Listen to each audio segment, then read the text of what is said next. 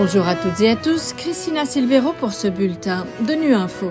Au menu de l'actualité, face au conflit israélo-palestinien, l'ONU multiplie les contacts sur fond de réunion du Conseil de sécurité. L'ONU dénonce des violations russes flagrantes et ininterrompues en Ukraine.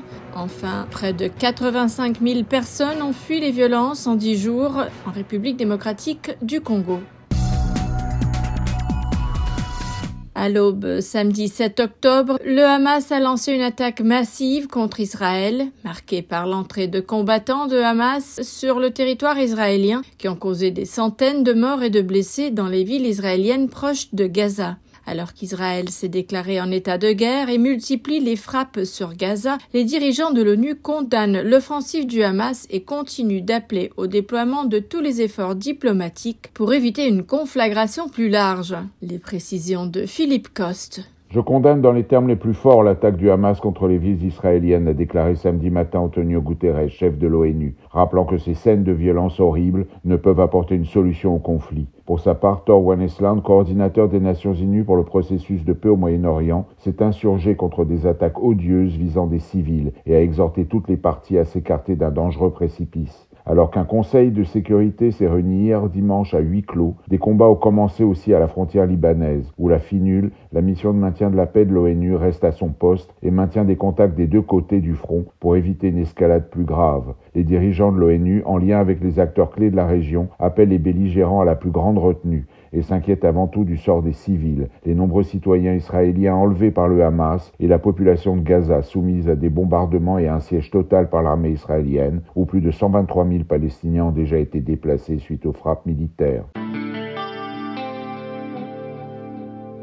La haute commissaire adjointe des Nations Unies aux droits de l'homme a déclaré ce lundi qu'un an et demi après l'invasion de l'Ukraine par la Russie, le monde continue de recevoir des informations sur des violations flagrantes et continues des droits humains. Nada al-Nashif a indiqué que les autorités ukrainiennes ont ouvert près de 6000 affaires pénales et continuent de prononcer un grand nombre de condamnations dans ces affaires, allant de la torture généralisée à la détention arbitraire, en passant par la violence sexuelle dans les conflits. On l'écoute.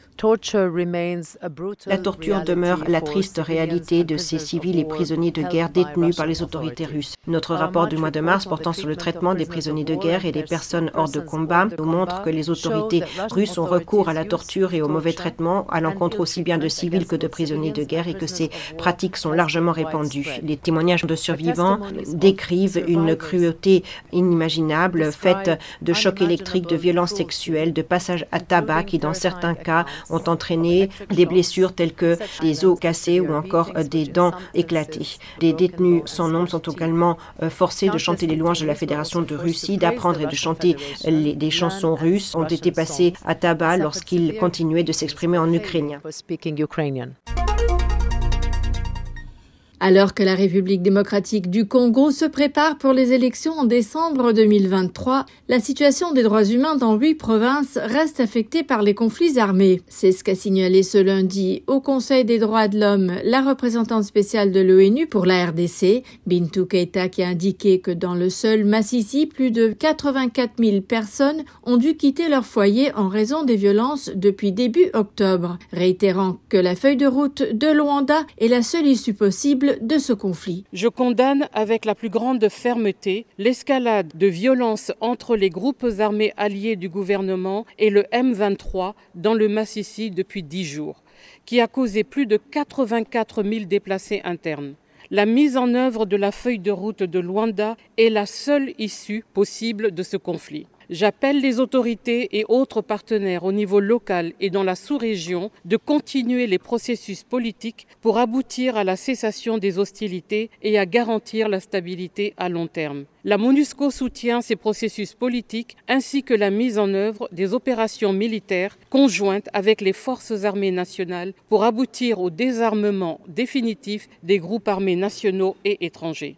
J'appelle le M23 à démanteler son administration parallèle et revenir sur les positions sur terrain telles que reprises dans la feuille de route de Luanda. Leur présence et activisme aggravent la situation humanitaire et des droits de l'homme. Voilà, fin de ce bulletin de Nu Info. Merci de votre fidélité. À bientôt.